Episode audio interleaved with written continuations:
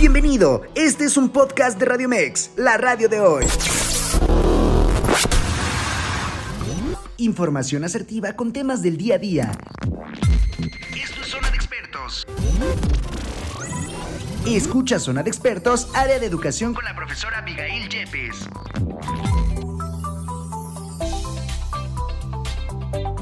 Ya jueves primero de mes no hubo mejor forma de empezar el mes que con nuestro programa. Y bueno, con una gran invitada el día de hoy y con un tema que impacta y impacta más de lo que muchas veces pensamos.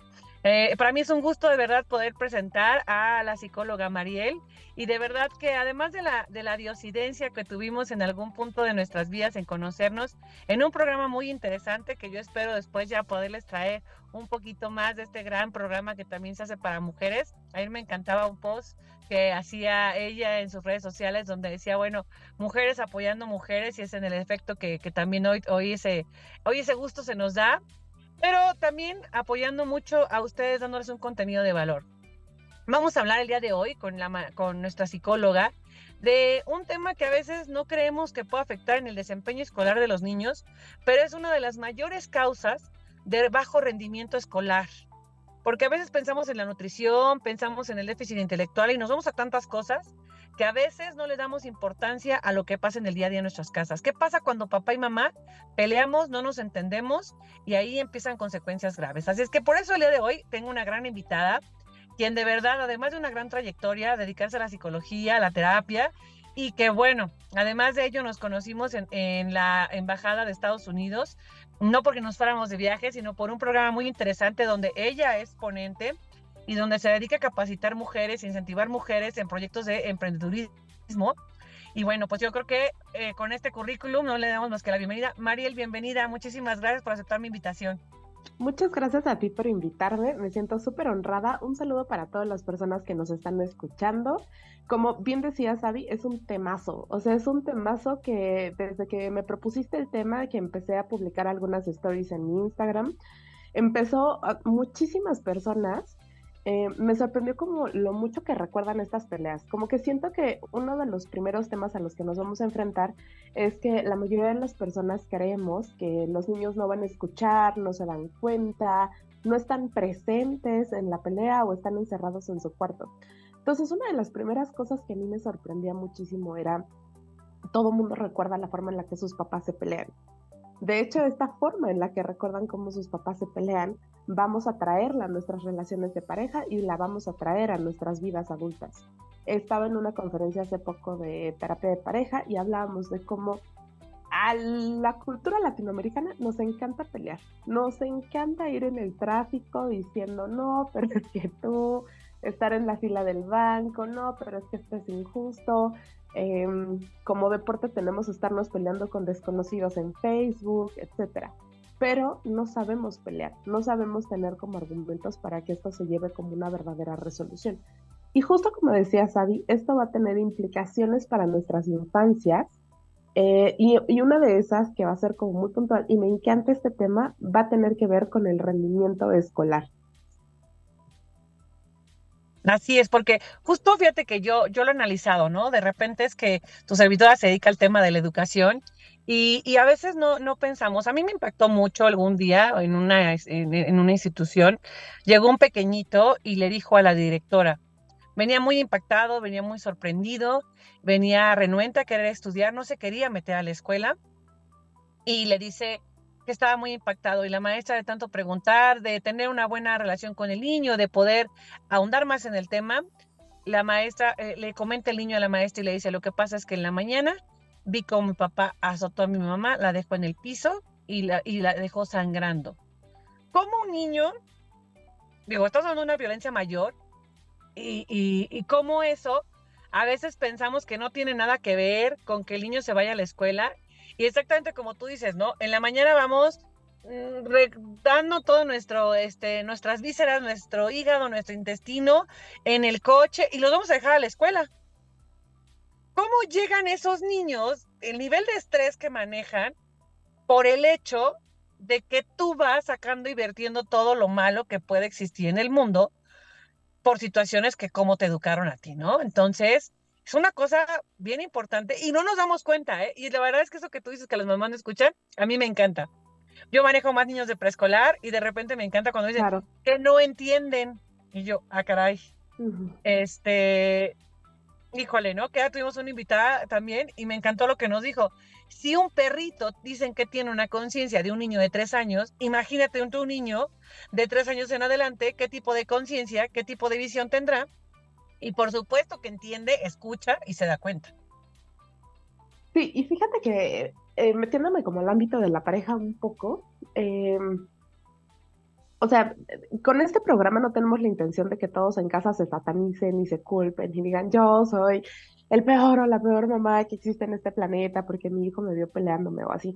El tema es que tengan como más herramientas para gestionar mejor sus conflictos y mejor sus emociones, porque sí hay niveles, ¿no? O sea, hay una pelea pequeñita, hay una pelea que se escala un poco más de repente y existe la constante de tener como esto en nuestras vidas diarias, una violencia y una agresión que va a estar constante en nuestras vidas, ¿no? Em, justo Em, existen estudios que demuestran que mientras más pequeños los niños, no significa que no lo van a recordar. Antes esto era súper común. No lo van a recordar porque están súper chiquitos. Pero recordemos que en las primeras etapas de vida, lo que se va a formar va a ser una memoria corporal. Probablemente no lo recuerdo con mis recursos cognitivos. Mi parte frontal del cerebro no lo va a recordar y va a decir, Claro, es que mi mamá le contestó horrible a mi papá y por eso mi papá la aventó, pero fue sin querer. No, lo que se va a quedar guardado en nuestro cuerpo es una memoria corporal de estado de alerta constante. Probablemente me van a escuchar repetir mucho de esto durante este programa, pero de verdad esto va a ser muy importante. Porque me comentaba una, amiguita en Instagram en esto que les preguntaba de cómo pelean papás y me decía, es que yo no recuerdo. Y no significa que mis papás no se hayan peleado, pero yo de verdad no recuerdo. ¿Qué significa esto? Que para ella ver una pelea de sus papás formaba parte de su cotidianidad. No significa que las peleas fueran desbordadas. Se quedaban en un nivel donde a lo mejor esto se podía regular y para ella eso no era atemorizante y no era amenazante.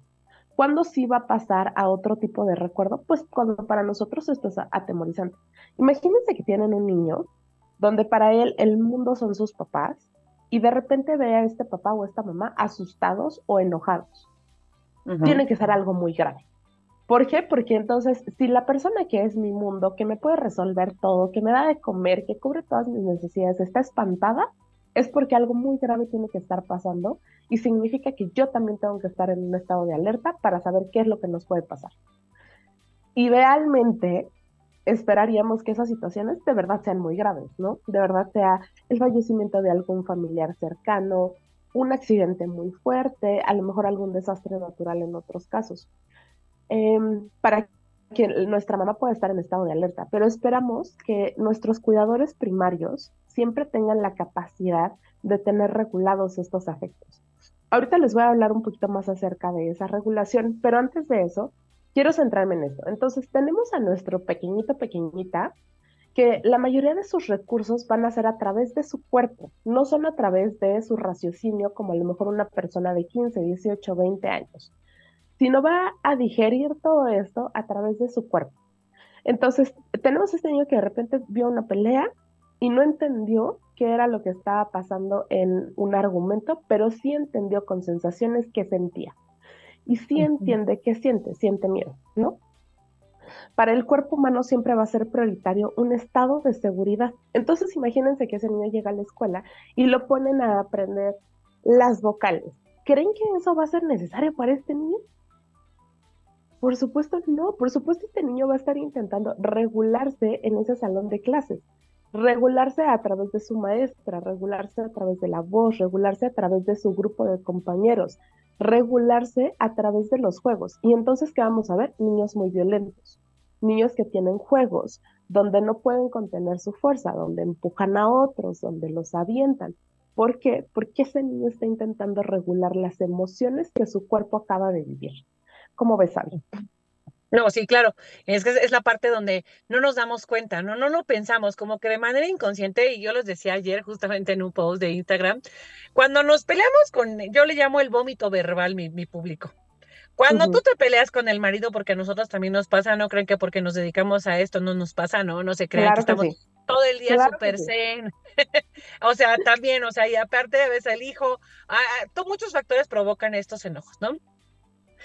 Pero te llamas el vómito verbal porque te empiezas a llenar de muchas cosas.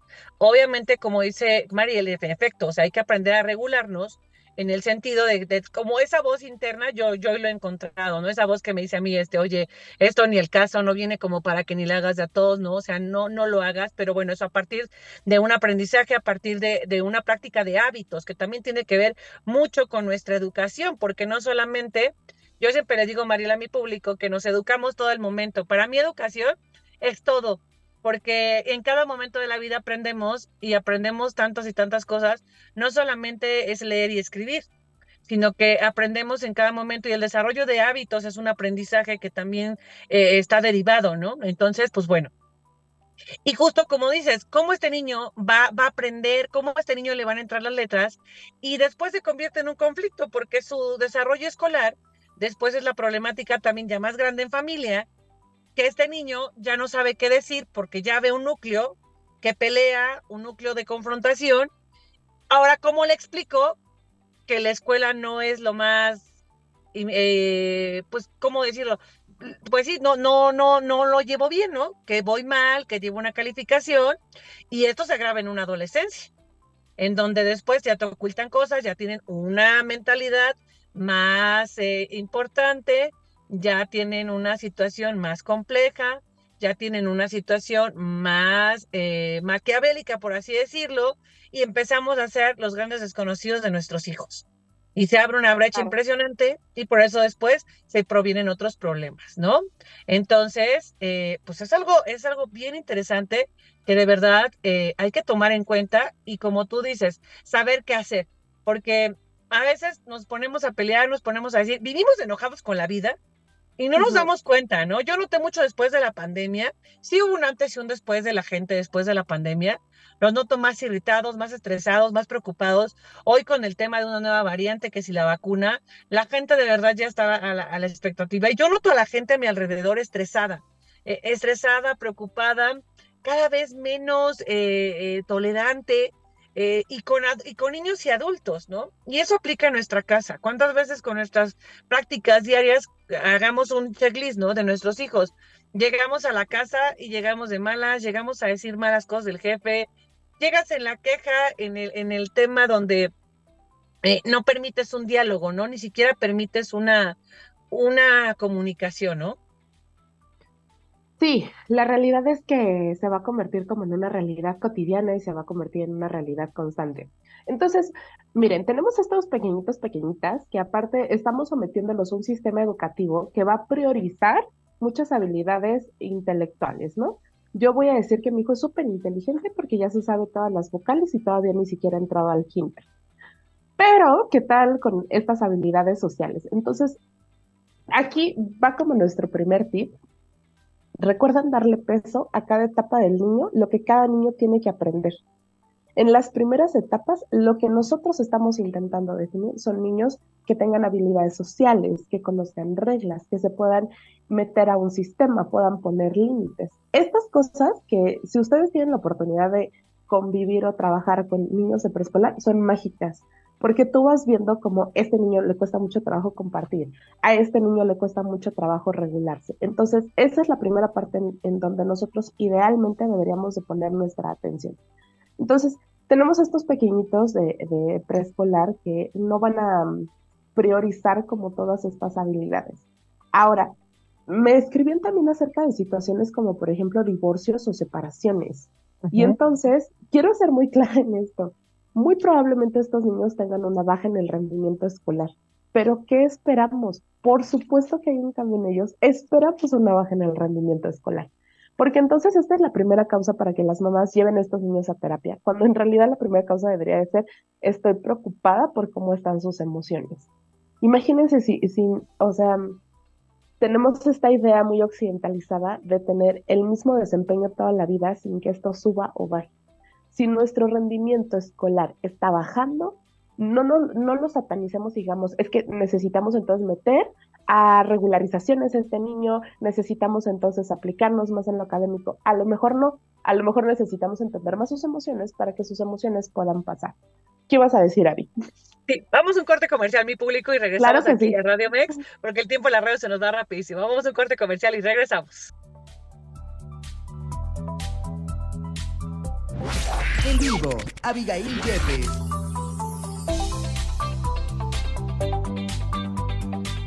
mi público, ya estamos de regreso aquí en Radio Mex, la radio de hoy, con este programa. La verdad es que se me hace un tema súper interesante para todas las mamás, para todas las maestras, porque de verdad que es un tema que abarca mucha, eh, muchas personas dentro del proceso de enseñanza-aprendizaje, porque ¿qué pasa, no? También con nosotras cuando te topas con situaciones en donde el niño ya trae marcas de un tema donde no tiene esa seguridad, esa confianza que le da su núcleo, ¿no? Sus principales pilares. Y bueno, platicamos justamente con María y te corté una idea súper padre, María. Yo espero que, como estamos ustedes, mi público, no saben que después en el corte estamos también aquí nosotras compartiendo todo el tema de lo que, de lo que hacemos día a día y de lo que podemos también ayudarlos te corté justamente en una idea de, lo que decías, ¿no? De esta cultura occidental de cómo nosotros vemos diferente las cosas, ¿no? Porque eh, también eso es muy claro. Los latinoamericanos tenemos una forma de ver.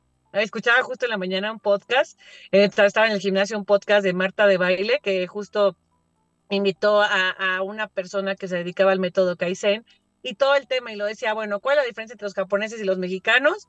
La disciplina, ¿no? Porque pues bueno, no ellos son de una manera más fríos en su aspecto, más prácticos, pero los latinoamericanos somos la emoción, somos el sentimiento, los mexicanos somos la emoción, el sentimiento, no sé si estás de acuerdo. 100%. Fíjate que eh, nos quedamos como en esta idea un poco acerca de esta exigencia, ¿no? Acerca de las habilidades cognitivas, intelectuales, y entonces nosotros nos queremos sentir los más orgullosos si este niño ya sabe dividir en primero de primaria y tengo casi casi un niño superdotado con esto. Aquí, como bien mencionabas, voy a sumar a las maestras, porque un tema interesantísimo, yo me dedico como a la parte de psicotrauma, entonces veo justo este tipo de casos. Y entonces ayer lo hablaba y, y, me comentaba justo una psicóloga que es educativa, a la cual le mandamos un saludo y un beso súper grande. Ojalá estés escuchándonos, Tali. Y hablamos de cómo hay una sobre, un sobrediagnóstico de TDA, porque van a ser exactamente los mismos síntomas. Si tú tienes un niño que está intentando regular emociones que tienen que ver con supervivencia, que son enojo y miedo, tú vas a tener un niño que en un salón de clases no ponga atención, esté dormido, esté pegándole a otros compañeros, intente estar parado todo el tiempo, porque eso se llama regulación. Entonces, yo les decía hace rato, este es un estado de alerta constante que el niño va a estar intentando regular en un lugar un poco más seguro que sea su ambiente escolar. Pero, ¿qué pasa si este ambiente escolar tampoco es un ambiente seguro? Si también a lo mejor esta maestra está regañe, regañe, es que ya siéntate, es que no te portas bien, es que te voy a acusar con tu mamá, es que le voy a decir esto, entonces me decía, gravísimo porque tengo maestras diagnosticando TDA, diciéndoles a los papás que tienen un diagnóstico de TDA, cuando para poder hacer eso nosotros necesitamos una valoración de cinco o seis sesiones para que nosotros podamos decir, ¿sabes qué? Sí, tu hijo aparte de esto está teniendo como un tema de TDA. Generalmente este es el diagnóstico que más veo erróneamente, porque te digo que los síntomas se van a aparecer mucho, pero en algunos casos también vemos algunos que tienen que ver con el espectro autista. ¿Por qué? Porque van a tener que ver con la integración sensorial. Un niño que no se siente seguro en su casa no va a poder integrar sensorialmente como mucha de su realidad. ¿Qué quiere decir que no podamos integrar sensorialmente? Quiere decir que estos niños todo el tiempo están recibiendo información, como yo se los decía, con su cuerpo. Este niño está recibiendo a través de sus sentidos todo lo que está pasando como a su alrededor. Si este niño no puede organizar una de las experiencias que está viviendo, háganme cuenta que es un engranaje que se va a trabar. Es como de que, ¿y ahora qué sigue?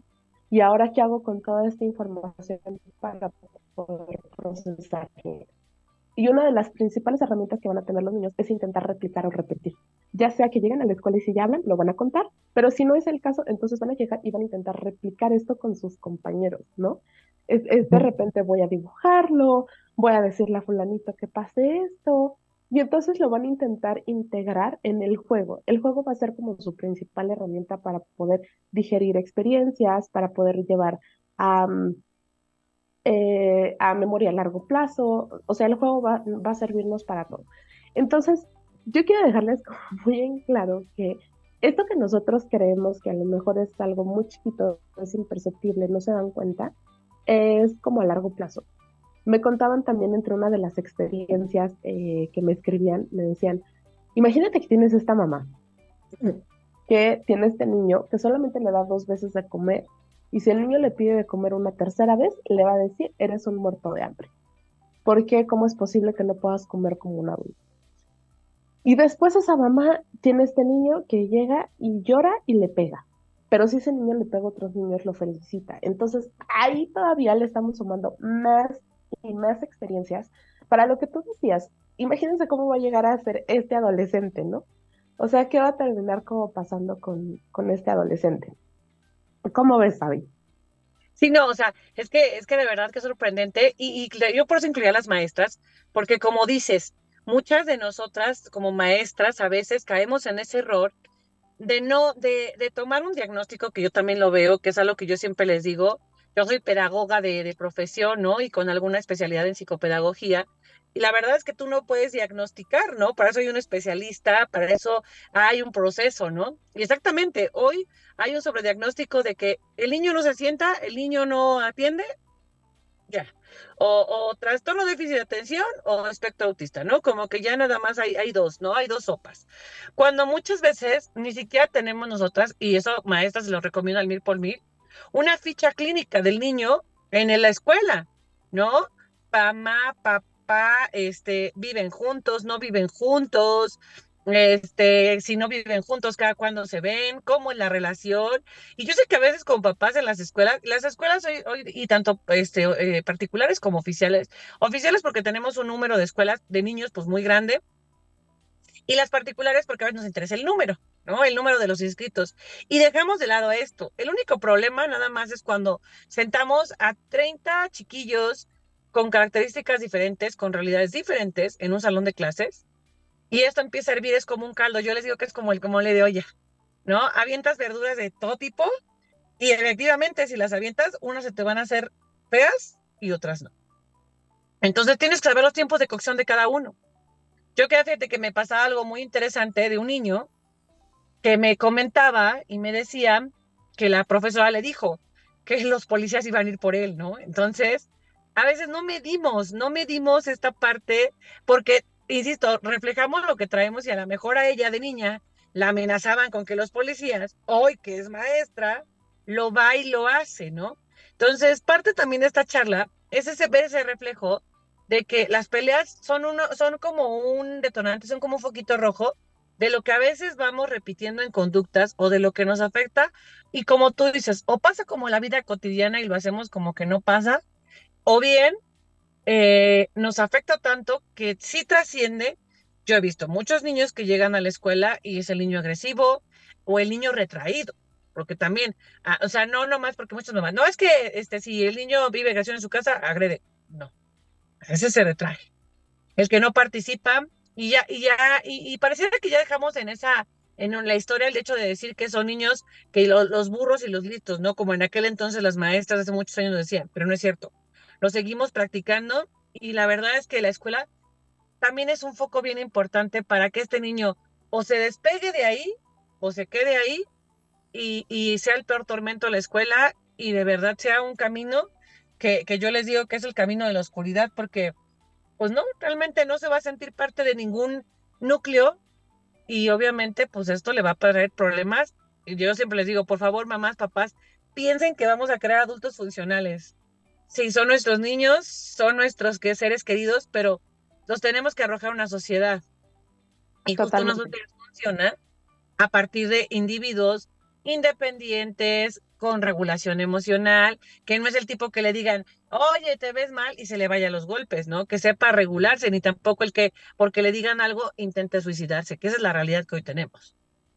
Sí, y fíjate que lo que estás diciendo es bien importante porque justo voy a la, segunda parte de mis consecuencias.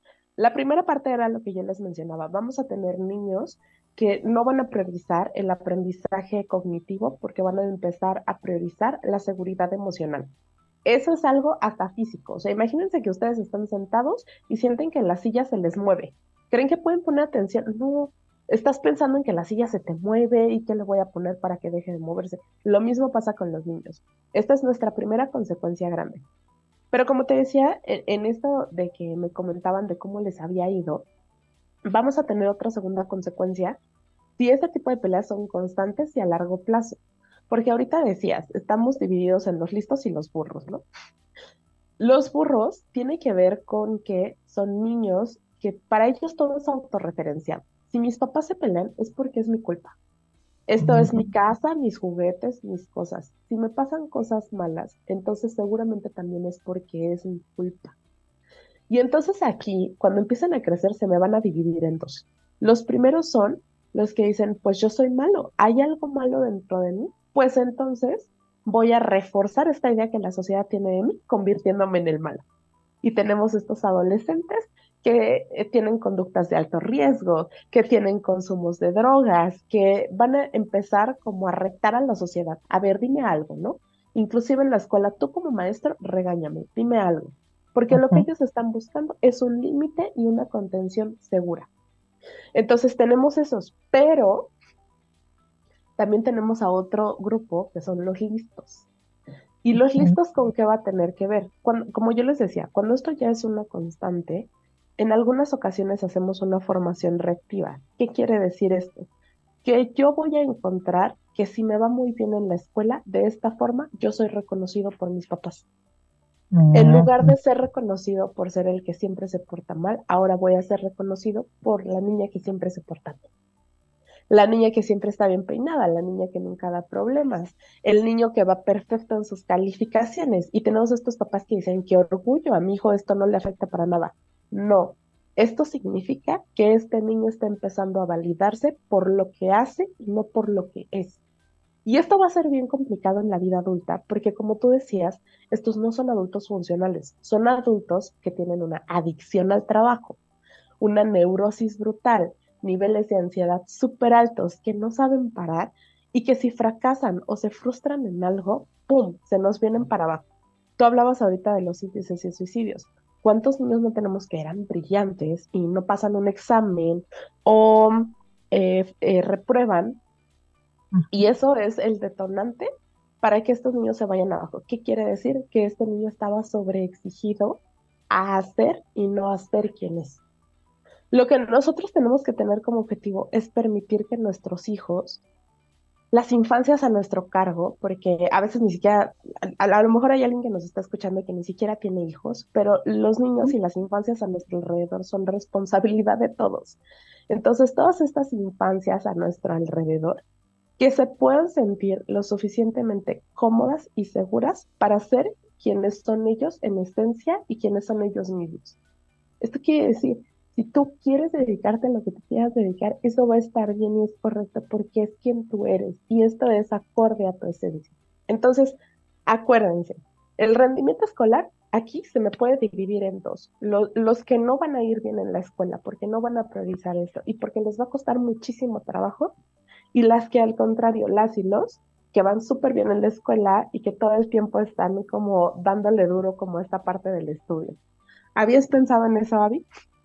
Sí, no, fíjate que no. No, fíjate que, que justo, o sea, sí los tienes enfrente de ti cuando tú eres maestra y te das cuenta, directora, no sé, y te das vas dando cuenta, eres muy observadora, digo, y, te das cuenta de cómo, cómo hay niños que sí intentan, y fíjate que niños que se culpan, decías hace rato por el divorcio, niños que asumen que fue culpa de ellos el hecho de que papá o mamá se divorciara, el hecho de que mis papás se separaron, el hecho de que yo no pueda, y obviamente esto no solamente va a afectar en su desarrollo profesional, sino también en su desarrollo de sus emociones. ¿Qué tipo de pareja vamos después a conseguir bajo estos esquemas, no? Y, y o sea, y es una cadena y es un círculo vicioso, porque ahora sí como el ciclo de la vida, ¿no? Se van a casar, van a tener hijos, y cómo los van a crear. Y se van repitiendo patrones y se van repitiendo patrones y se van repitiendo patrones. Y por eso hoy yo siempre, hace mucho tiempo les decía yo en un programa a la gente, por eso hoy es que el delincuente, es que la sociedad lo crea, no, es que nosotros lo creemos en nuestra casa. Ay, es que el que, no, pues es que hay que ver qué está pasando y de verdad ser muy abiertos. A veces yo hoy en pleno siglo XXI de 2024 veo mujeres que todavía eh, como madres de familia no queremos reconocer lo que pasa en nuestros hogares. No queremos decir, sí, hay violencia, ¿no?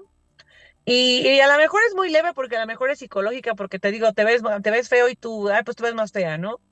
Pero, ¿qué le estoy mandando de mensaje a él? ¿Qué le estoy diciendo, no? Yo les decía algo que me parece muy, muy interesante. Tuve la oportunidad de ir a una escuela a dar una conferencia.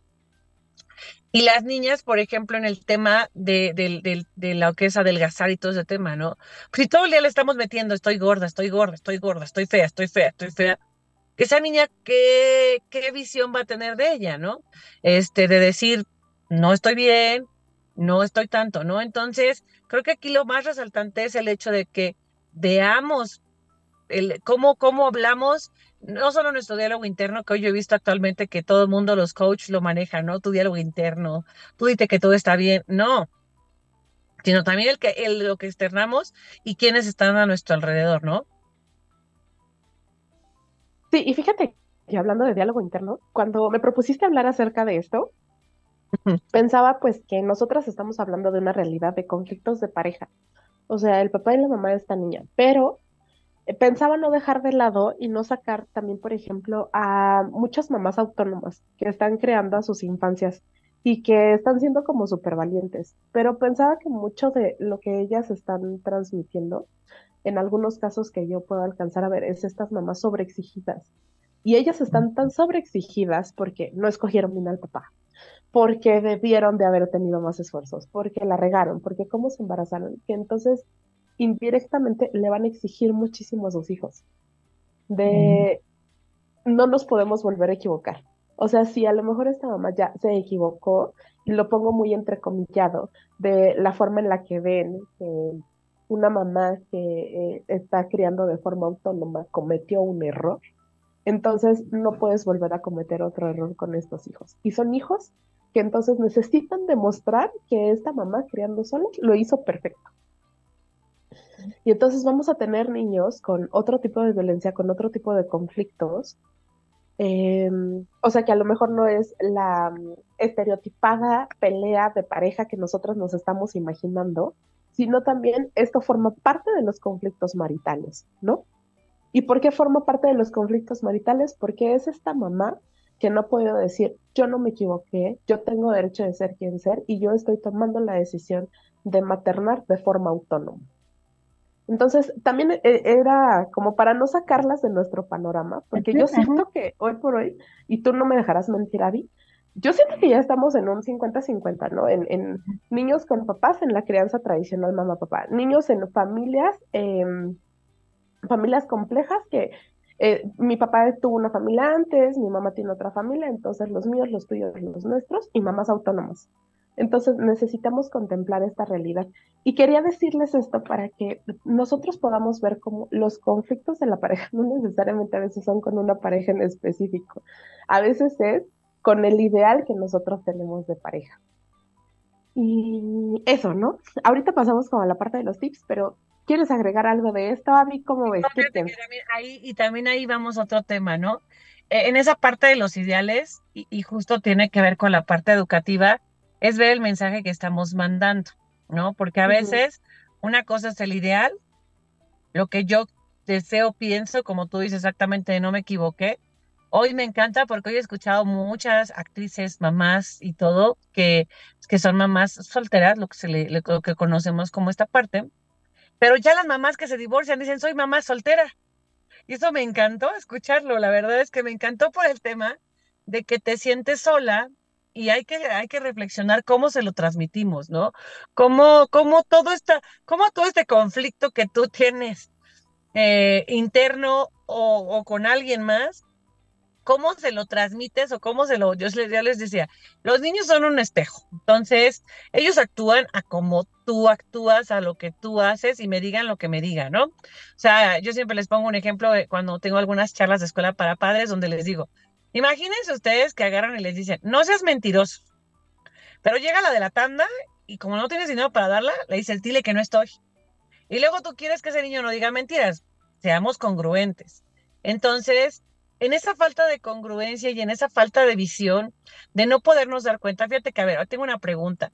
¿Cómo, cómo puedo detectar o cómo puedo este, eh, ser realmente, eh, pues no, no todas tenemos esa, esa habilidad a lo mejor, porque a lo mejor nosotras nos dedicamos a esto. ¿Cómo yo, como mamá en el día a día, puedo detectar si mi hijo realmente está siendo afectado en un tema intelectual por un tema así.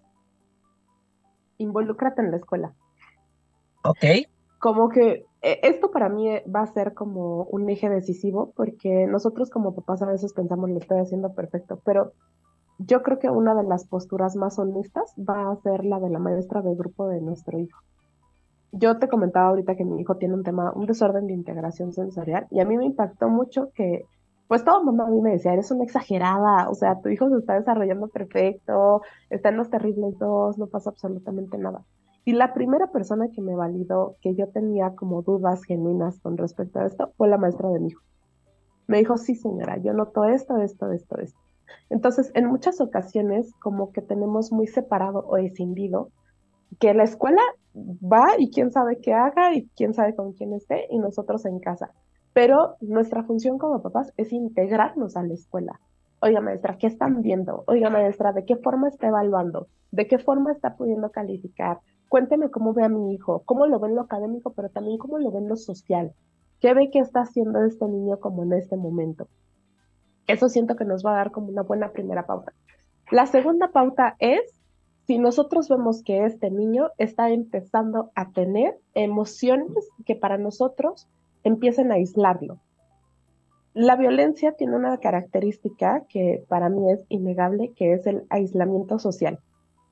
Si tú tienes a un niño que se aísla, entonces ese niño le está pasando algo. Esa siento que sería como otra, otra buena herramienta, ¿no? Como para esto.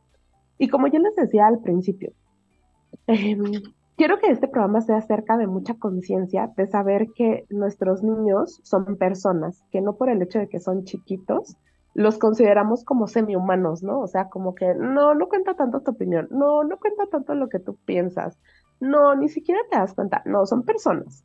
O sea, tú tendrías la misma pelea que estás teniendo enfrente de tu hijo como enfrente de tu mejor amiga o enfrente de un desconocido. Si tu respuesta es no, entonces revisa como un poco tus creencias y revisa lo que estás haciendo. Pero también quería decirles que justo eh, este programa para mí también era la oportunidad de dar un poco más de herramientas. ¿Qué tipo de herramientas? La primera va a ser tu propia identificación emocional. O sea, aquí siento que me meto como en algunas cosas y, y, creo que de repente, pues lo ideal sería ir a terapia, pero yo sí estoy bien consciente de que no todos tenemos el tiempo para ir a terapia. Y yo creo que a lo mejor algunas de las personas que me están escuchando cuando yo digo, intégrate a la escuela de tu hijo, me van a decir, esta señora está hablando desde su privilegio porque con qué tiempo me voy a ir a integrar a la escuela si estoy trabajando o estoy haciendo otras cosas. Entonces, aquí van mis tips para absolutamente todos, que yo espero que incluya a la gran mayoría. La primera va a ser identificación emocional propia. Necesitas aprender a identificar tus emociones. Cuando yo a mis pacientes les pregunto cuántas emociones conocen, no me dicen más de cinco. O sea, ya cinco es y ahí me meto, y ahí me voy a meter lleno. No, y ahí también, por favor, maestras, maestros, un llamado atento, por favor. Este emocionómetro que hacemos de la carita feliz, triste, enojada, de sí, por favor, déjenlo. O sea, es una buena herramienta, sí, nos da una pauta, sí, pero no basen en eso las emociones del niño, porque a veces llegan a la escuela, ¿cómo amaneciste hoy? Y la carita sonriente triste. A ver, no solamente es eso, la emoción no solamente son las cinco principales y vámonos, ¿no? Hay muchas más. La expresión yo creo que es un punto importante para conocer las emociones de alguien, porque si tú no lo dejas hablar, pues entonces tampoco te va a poder decir, ¿no? Sí, y por ejemplo, con niños chiquitos nosotros necesitamos favorecer el lenguaje emocional. ¿Qué significa? Oye, a lo mejor no amaneciste bien, pero tampoco amaneciste mal. ¿Qué significa? ¿Qué es lo que dice? A lo mejor estás cansado. Y a lo mejor la palabra que quieres expresar es cansado, está perfecta. Esa es una sensación física, más no es una emoción. Y emocionalmente, ¿cómo te sientes? No, pues sí me siento contento. A lo mejor sí amanecí de buenas, ¿no? Ok, está perfecto. Nosotros necesitamos como adultos ir favoreciendo ese lenguaje emocional, pero si no lo tenemos, pues va a ser bien difícil. O sea, si nosotros solamente ubicamos cinco emociones dentro de nosotros mismos, va a estar bien complicado. Un ejercicio que a mí me gusta dejarle a mis pacientes es, quiero que identifiques la emoción más intensa que viviste en el día. No, pues, ¿cuál fue la más intensa yo del día de hoy? Mm, mm, pues cansancio o tristeza, ¿no? Supongamos tristeza. Del 1 al 10, ¿qué tan intensa fue? Pues como un 4, porque solo me puse poquito triste por estar viendo noticias en Facebook, ¿no? Entonces esa fue mi emoción. Bueno, eso hacemos la primera semana. La segunda semana, ¿qué hacemos? Identifica todas las emociones que vives en un día. Oye, ya me desperté de medio malas, pero desayuné y me puse de buenas. Y se los estoy diciendo en palabras muy sencillas, pero lo vamos haciendo más complejo. Me desperté nostálgica. Y después de desayunar, a lo mejor me di cuenta que ya estaba esperanzada. Y antes del programa de Abby, estaba yo muy emocionada. Y después de mis consultas estaba cansada. Después me pasó que a lo mejor estuve enojada porque me acordé que tenía que ir a comprar leche. Y te vas dando cuenta que así como nosotros vivimos un sub y baja emocional todos los días, seguramente también nuestros hijos. Y eso nos permite ser más pacientes y tolerantes diciendo, oye, él también tiene derecho a tener un mal día. Ella también tiene todo el derecho de estar un poquito enojada y después se le va a pasar. Porque eso nos pasa a nosotros en la vida diaria. Pues seguramente también les va a pasar a ellos mismos. ¿Cómo ves, Abby? Estos dos ejercicios siento que son muy puntuales para que empiecen a trabajar en su regulación y su manejo emocional con los niños. Ok. Está perfecto. Vamos a otra pausa comercial, mi público, porque el tiempo en la radio se me mueve de verdad. A mí este tiempo se me hace agua. Vamos a otra pausa comercial aquí en Radio Mex, la radio de hoy, y regresamos para que nos des los siguientes tips, porque estos dos se quedaron muy interesantes. Le hacemos una pausa y regresamos. En vivo, Abigail Jeffes. Y bueno, mi público, ya estamos de regreso y bueno, algo que se me pasa y es muy importante comentarles que nuestro programa se queda también en Spotify, en iTunes y en iHeartRadio. Si ustedes se perdieron la primera parte de este gran programa, por favor, pues descárguenlo, escúchenos, Zona de Expertos, Radio Mex, Abigail Yepes. Y bueno, para mí será de verdad un honor el que nos hagan preguntas en nuestras redes sociales. Ahorita al final le vamos a pedir a Mariel que nos comparta sus redes sociales y también vamos a compartir las de Radio Mex y las mías. Pero bueno, vamos a seguir. Nos estos dos principales consejos, bueno, estos primeros consejos sobre la identificación emocional, que son como el punto de partida para poder, eh, pues, eh, encontrarle una solución, porque yo te decía, bueno, ¿y ahora qué hacemos? Ya tenemos el problema, pero ahora qué hacemos? Nuestro tercer consejo del día de hoy es un consejo que quiero que nos tomemos con, pues mucha cautela. Eso tiene que ver cuando ya hicimos toda esta regulación emocional y ya hicimos todo esto. O sea, ustedes no se pueden saltar los pasos, ¿eh? No crean que podemos llegar a este punto número tres sin haber hecho primero el punto número uno y punto número dos, que tiene que ver con identificación y regulación emocional. El punto número tres tiene que ver con compartirles a nuestros hijos la forma en la que también resolvemos los conflictos. Porque a veces los niños se quedan únicamente con la pelea y no se quedan con la solución. Nunca saben quién se acercó a quién, qué hablaron, qué pasó. Y aquí, ojo, porque yo no quiero decirles que les den todos los detalles de la intimidad de una relación de pareja a un niño que ni siquiera va a poder digerir, pero sí le podemos compartir de repente a un niño, oye, me exalté y por eso fui y le pedí una disculpa a tu papá y también te pido una disculpa a ti porque tú viste que pasó esto. Después de la disculpa, tu papá la aceptó y pudimos volver a hablar del tema, pero sin enojarnos. Esa explicación es una explicación básica para un niño de preescolar que sí puede entender. Y entonces le podemos decir, ¿tienes dudas? ¿Tienes preguntas? No. Oye, me enojé con tu papá porque a lo mejor estábamos en una negociación como cuando tú quieres un juguete y la otra persona también, pero ya pudimos ponernos de acuerdo eso a ese niño le va a llevar a que su cerebro no únicamente se quede ciclado en el conflicto, sino también en la solución. Y siento que muy pocas veces se nos ocurre que tenemos que hacer esto, ¿no? Pero por ponerse los muy básicos, es como cuando estás viendo un chisme en Facebook y dices, pero ¿qué pasó? ¿Pero qué sucedió después de que dijeron todo esto, no? Y nuestro cuarto y último consejo del día de hoy es un consejo que para mí es el consejo base de la crianza y la maternidad, que es haz todo desde el amor. Si estás haciendo algo desde el miedo, si estás haciendo algo desde la ansiedad, si haces algo desde el temor, eso no va a salir bien. Necesitas hacerlo desde el amor. Si tú te involucras en tu hijo de es que tengo esta ansiedad, de que le va súper mal en la escuela, no lo hagas por la ansiedad, hazlo porque lo amas y porque de verdad lo quieres ver mejor. Y entonces nuestras decisiones basadas en amor creo que van a ser mucho más fáciles que nuestras decisiones basadas en la ansiedad. Esos serían mis consejos, Abby, para el día de hoy. No, muy bien. Bueno, fíjate que nuestro público está muy pendiente y les agradezco mucho. A Nancy, saludos. Osita Panda ya la está viendo, dice, ya estoy ahí pendiente. Pedro Cid nos dice, ¿qué tipo de psicosis produce en los niños el pleito marital? Eh, psicosis es un término que se emplea más por el psicoanálisis, pero la parte que yo hablo que tiene que ver con la neuropsicología, nosotros empleamos el término trauma crónico. Entonces, más bien sería como, ese sería el término que yo creo más indicado, sobre todo para niños pequeños, que estamos hablando de su neuropsicología, que meternos un tema de psicoanálisis donde ya vamos a hablar de desarrollo de la personalidad y para eso pues necesitamos que esté mucho más grande. Ok, perfecto. Y otra pregunta, que esa te la hago yo. ¿En qué momento sí es ir a terapia? ¿En qué momento es tomar la decisión? ¿Cuándo es cuando de verdad ya es necesario, eh, requisito? ¿Cuál es el detonante más grande para poder ir a terapia? Para, en este caso de temas de pareja, conflictos con los hijos, que ya se nos hace una avalancha.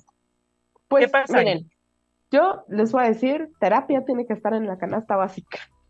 Así como nosotros procuramos tiempo para otras cosas, para mi terapia debería de estar considerando en la canasta, ¿no? Como que también es una invitación a todos si no han ido a terapia, como de construir algunas ideas, como es muy caro, tengo que ir cada semana. Por ejemplo, en mi caso, yo voy una vez al mes. A lo mejor no me da tiempo de estar haciéndolo cada semana o no me da la economía para hacerlo con esa frecuencia, pero puedo ir una vez al mes. Entonces así siento que me doy como una checadita una vez al mes, un desahogo, de repente reviso algunos temas y con eso yo puedo estar bien. Yo les recomendaría ir ya.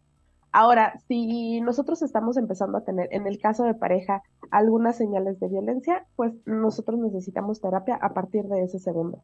¿Cómo podemos ver señales de violencia? Aislamiento social y miedo. Que las cosas que estamos haciendo ya nos empieza a dar miedo por nuestra pareja o por nosotros. Ok, perfecto. Entonces, ese es el momento, mi público, para poder ir, para poder checarlo y sobre todo pensar que la terapia no es algo malo, ¿no? Porque luego de repente decimos, ¿quién va al psicólogo? Y lo seguimos creyendo, de verdad, yo no puedo creer que en pleno siglo XXI seguimos pensando en que ir a terapia es, es porque estás mal, porque estás loca, porque estás en el tema, ¿no? Mi público, ¿eh? Por favor, hombres, ese término de que luego me encanta cuando después de pasar a ser la esposa, amorcito, bebé, pasamos a ser la loca, pasamos a ser la, la, la que todo ve exagera, la que todo lo ve grande. Ojo, ¿eh? Eso no, no se puede y sobre todo porque también papás, les hago un llamado también, esto es a las mamás y papás, también están nuestros hijos, ¿no? Y con nuestros hijos tenemos que estar analizando el tema de ver lo que les estamos eh, inyectando, ¿no? Es como las vitaminas. Yo les digo que les digo en la escuela para padres que es como les damos vitaminas y entonces cuando les damos vitaminas procuramos que es vitamina C, vitamina A, vitamina D. Queremos que crezcan fuertes y sanos. Bueno, pues también el hecho de podernos comunicar, aprendernos a comunicar, aprendernos a relacionar, aprender a identificar nuestras emociones y se vale decir, ¿no? Eh, eh, a veces uno está molesto, yo, mi público le puede decir, yo cuando estoy molesta no hablo, prefiero no hablar me, me, retraigo un poco para evitar un tema de, de, decir, me conozco, mi boca soy muy hiriente, entonces, eh, justo como ya me conozco, digo, gracias a, muchas cuestiones, a terapia, a, a, muchas situaciones que pues vas experimentando en la vida, obviamente vas midiendo, pero hay que hacerlo de verdad, hay que, hay que empezarlo a practicar. Yo creo que nunca es tarde, empiecen a partir de hoy, no porque el hijo ya esté en la prepa diga, no, pues ya lo echa a perder, ya ni modo, ¿no? Porque a veces lo decimos, ¿no? A veces nos quedamos con mucha información y pues es algo que no podemos eh, dejar pasar, sobre todo porque piensen, si ahorita sus pequeñitos están en una etapa como de crecimiento, como esa flor que va, va creciendo, pues vamos a dar los nutrientes necesarios para que esa escuela no solo la calificación, y justo eso es lo que, también quería decir, no solo la calificación, ¿no? Muchos nos emocionamos por una boleta súper bonita, nos emocionamos porque ya, como dice Mariel, ya hizo el ABC, el 1, 2, 3, y ya es como que wow, ¿no? O sea, creemos que es algo maravilloso porque va excelente, porque va en el cuadro de honor, porque lo podemos presumir y porque eh, es como la eminencia de la familia, no. Hay que ver, es como el jitomate, hay que verlo por dentro, hay que ver cómo están las semillas, porque esas semillas después van a provocar otras semillas y van a, van a construir otro fruto. Entonces, tengamos ese cuidado, esa precaución. Y bueno, Mariel, mil gracias de verdad por acompañarnos. Yo te agradezco mucho, pero compártenos tus redes sociales para que nuestro público pueda saber dónde puede localizar ¿no? Te puede mandar mensajito, de verdad, síganla, un contenido súper interesante. Yo, yo la seguí desde el primer momento que me la encontré en Agüe y le agradezco mucho que me haya aceptado hoy la invitación a este programa. Que no sea la última, que sea la primera de muchas. y también la amiga, la amiga psicóloga social también que, que se venga, que se venga a, este, a, a participar con nosotros. Totalmente, Avi. Gracias a ti por la invitación. Siempre me encanta tener un ratito para poder compartir con ustedes en redes. Em, les comparto mi Instagram, que generalmente es la red social que más uso, está como SIC Mariel Calo, SIC de psicóloga, PSIC, Mariel Calo. Y también tenemos Facebook, SIC.Mariel Calvo. Entonces me pueden seguir en mis redes sociales. Me va a encantar saber de ustedes que me pongan como algunos comentarios, qué les parece, qué, pueden creer. Me encanta estar interactuando. Y pues nada, Adi, gracias a ti por esta invitación. La primera de muchas y la primera de muchas mujeres sosteniéndonos a muchas otras e, e interactuando juntas.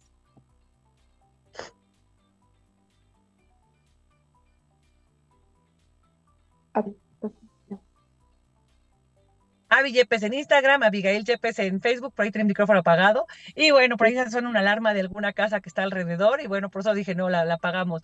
Pero por favor, síganos en nuestras redes sociales. Y muchas gracias a ti, Mariel. Como dices, Mujeres Construyendo Mujeres. Ya el 6 se define, ahí les platico después mi público cómo me va el día 6 de febrero. Muchas gracias mi público, que tengan un extraordinario día, un excelente jueves y bueno, un excelente inicio de mes. Qué mejor que empezar el mes sobre todo con nuevos tips, con nueva educación y sobre todo con una nueva forma de ver la vida.